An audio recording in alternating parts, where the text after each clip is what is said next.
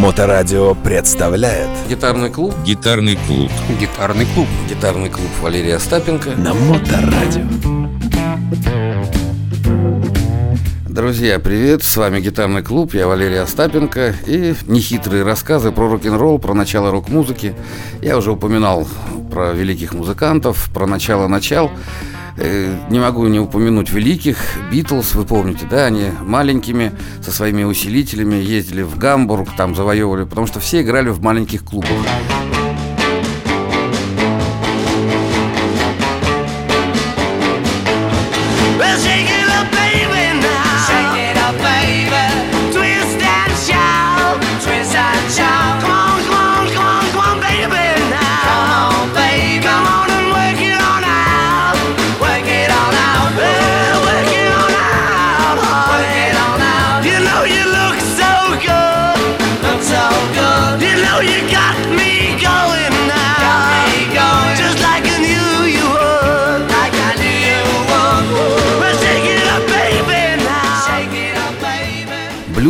Изначально, вот этот шейк, твист, вот все вот эти вот буги-вуги, они начинались как танцевальная музыка. И ну, куда привести свою подружку в пятничным вечером? Естественно, в какой-нибудь знаменитый клуб, где играют хорошие группы. И это хорошо оплачивалось, и музыканты мечтали играть, найти свою публику. Когда начинали Битлз, история нам говорит о том, что таких команд было больше трех тысяч. То есть очень много, мы о них даже и не знаем. То есть они играли в кабаках, в пабах, имели свою местную популярность, но выживали сильнейшие, потому что все-таки шоу-бизнес, он уже тогда запускал костистые лапы свои э, музыкантам в карман, появлялись продюсеры, появлялись такие верткие, ушлые люди, которые делали на этом большие деньги.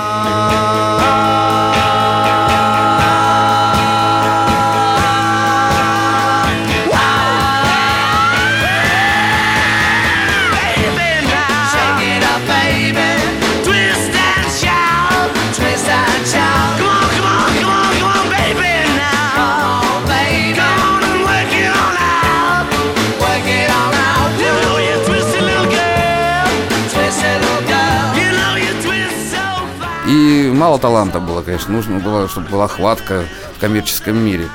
Вот вспомним Роллинг Стоунс, да, я недавно смотрел про них фильм по каналу Культуры, мне это так поразило. Здорово, они насквозь блюзовые, насквозь. Кит Ричардс, ребята, те, кто считает, что он не гитарист, послушайте молодого Кит Ричардса.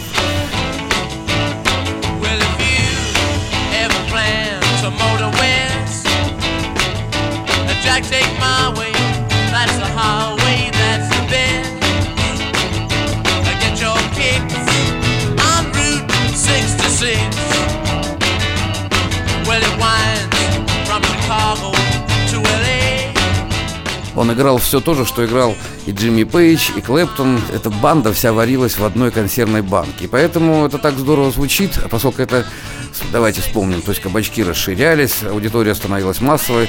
Рок-н-ролл еще не вылезал на такие большие как бы площадки, но уже готовились телевизионные всякие передачи, то есть уже были шоу с участием рок-музыкантов. И, естественно, эстрада, благодаря Элвису Пресли, она приобрела катастрофический рок-н-ролльный такой характер, что ли, взрывной. То есть люди танцевали перед телевизорами, они мечтали попасть на концерты кумиров. You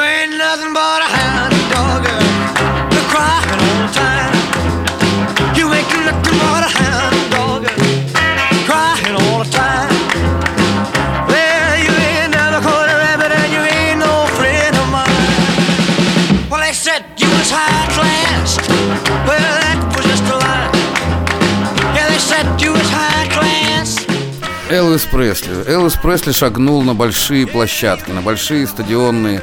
То есть сразу завертелась машина.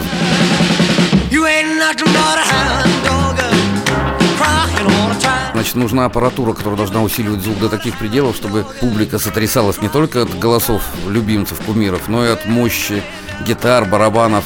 Индустрия закрутилась, и хода обратно не было. Стали появляться более удачливые исполнители, менее удачливые, но, еще раз повторюсь, все вертелось вокруг блюза.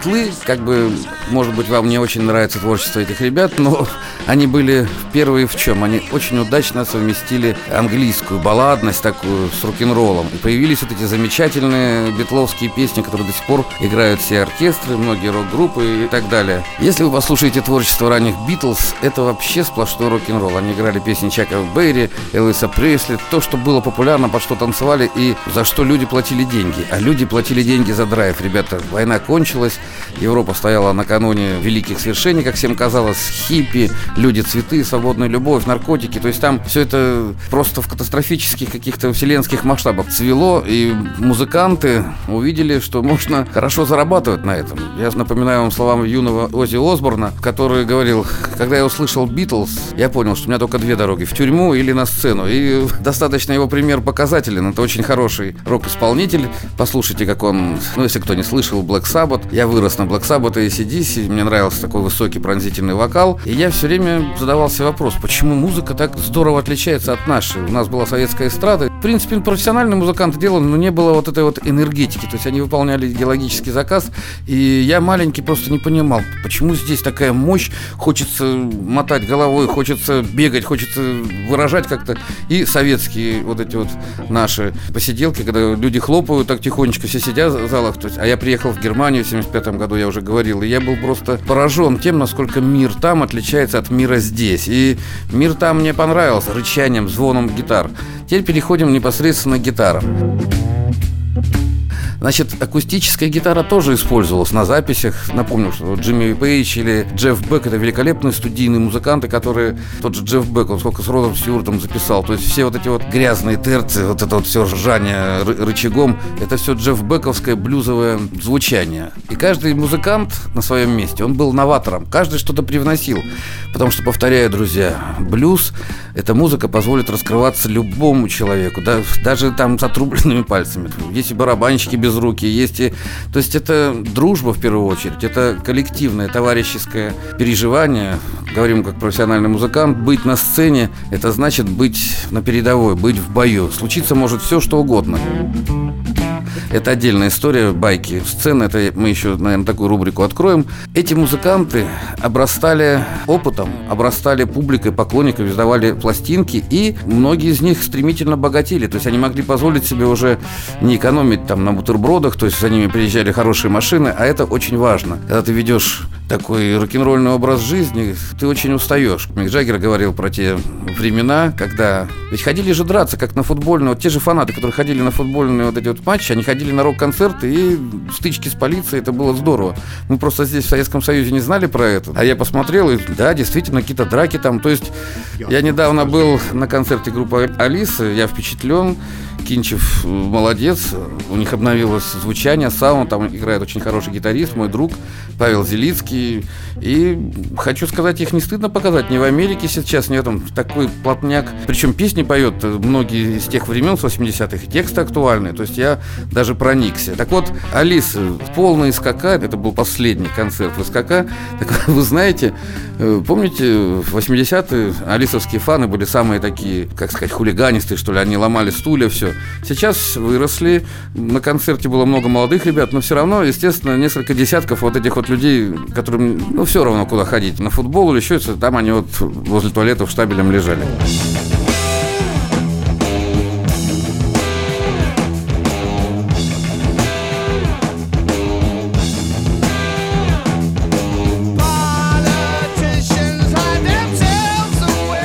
Ну, я образно говорю, уж не придирайтесь к словам, я люблю немножечко приукрасить действительность, потому что я блюзман.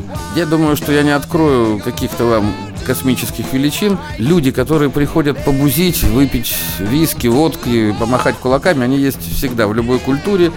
Дело в том, что я еще раз повторюсь, рок-н-ролл это музыка для народа, и он шагнул на большую сцену из кабачков, а в кабачках что делают? Кто-то пришел с девушкой отдохнуть, потанцевать, а кто-то пришел эту девушку отбить там или еще, ну у всех разные задачи. Мы все люди взрослые, все это понимаем. Но когда рок-н-ролл шагнул на большую сцену, стали появляться мегазвезды, суперзвезды. Давайте вспомним, кто у нас в те времена. Пепл, Pink Floyd, Led Zeppelin.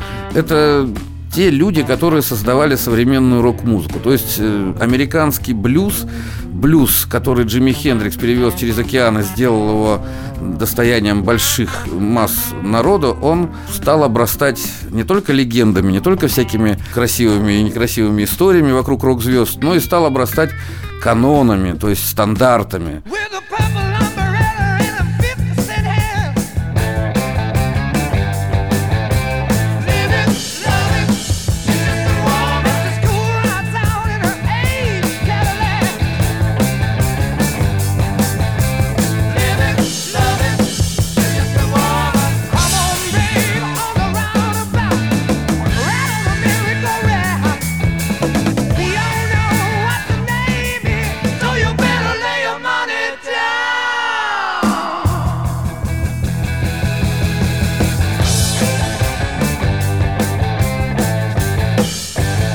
тяжелое звучание, тяжелый бит, большой барабан, бочка та же самая, она должна была колотить так, что люди с ума сходили от, от звука, от давления. Ну, естественно, гитары. Гитары – это основной атрибут э, рока вообще. Рычащая гитара, волосатый человек, красивый, весь в коже, все сверкает, все лапша во все стороны движется, слезы, что там, пот, там все было. И Естественно, фанаты, если вы смотрели, если вы интересуетесь историей, фанаты фанатели, они смотрели на это и приходили тоже в экстаз. То есть они впадали в состояние, которое я называю рок-трансом. Это состояние придумано не, не рокерами. Всегда на протяжении развития цивилизации существовал шаманизм. Существовали люди, которые ввергали людей в некие состояния, чтобы легче было ими манипулировать. Рок-музыка, хоть нас и заставляли верить, что это музыка протест, не верьте этому. Рок-музыка – это просто выражение, как и у блюзманов, своего внутреннего состояния. Понятно, что кто-то пел, может быть, про наркотики, про это самое, но вообще это не характерно. Рок-музыка – это песня обо всем. У кого-то философия, философские тексты, как у Пинк Флойда были, у кого-то эзотерические такие мистики, там, Iron Maiden или Дио, наш старик. Это же там просто сказка, просто мистика, фэнтези. И кто-то находил, вот как ACDC, мои любимые, там все просто.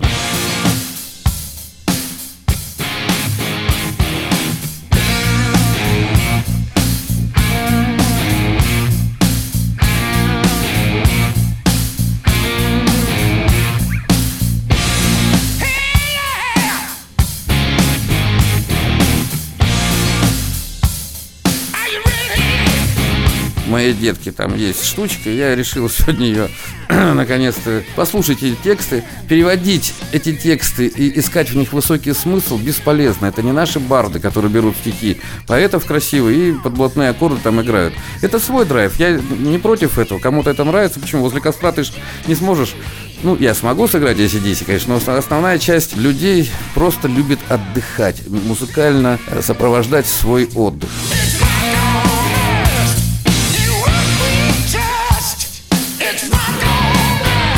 Вот, рок-музыка, рок-концерт – это замечательное времяпровождение. По крайней мере, у меня это вызывает гораздо больше эмоций и драйва, чем какой-нибудь футбольный матч или еще что-то. Ну, там тоже есть энергетика, все, но, на мой взгляд, скучно слушать одну и ту же песню. А рок-концерт, вот ту же Алису вспомню, там все сделано на таком уровне с этими шариками, весь зал знает тексты песен, и когда там Костя делает вид, что он устал, весь зал поет, ничего не прерывается, это так круто. А в каком-то городе, кстати, Челябинске или где-то, на 15 минут от отключили электричество специально. Концерт продолжался, зал пел все песни, и это показатель. Вам, может, не нравится такая музыка. Рок-музыка очень разнообразна. Музыканты имеют разную логику мышления, то есть по-разному воспринимают. Очень много новаторов, экспериментаторов. Есть такие музыканты, которые большинство людей до сих пор их не понимают. Малс Дэвис там или Фрэнк Запа. Новаторы, которые, может быть, и не получили заслуженного такого ну, в нашей стране. Но вообще это величайшие люди. Тот же Фрэнк Запа у меня сразу вызывает это сразу Сальвадор Дали, это сразу вещи, которые за пределами разума. Я иногда люблю туда окунуться, но у меня свои способы погружения. Резюме. Гитара. Гитара сопровождает все эти безумства, в хорошем смысле безумства, и популярность гитары неимоверно возрастает. В следующей передаче я вас начну знакомить с приемами гитарными и буду рассказывать, чья это фишка на примере каких-нибудь музыкантов. Вы сможете это послушать. А на сегодня все. Гитарный клуб прощается с вами. С вами был Валерий Остапенко. Гитарный клуб. На Моторадио.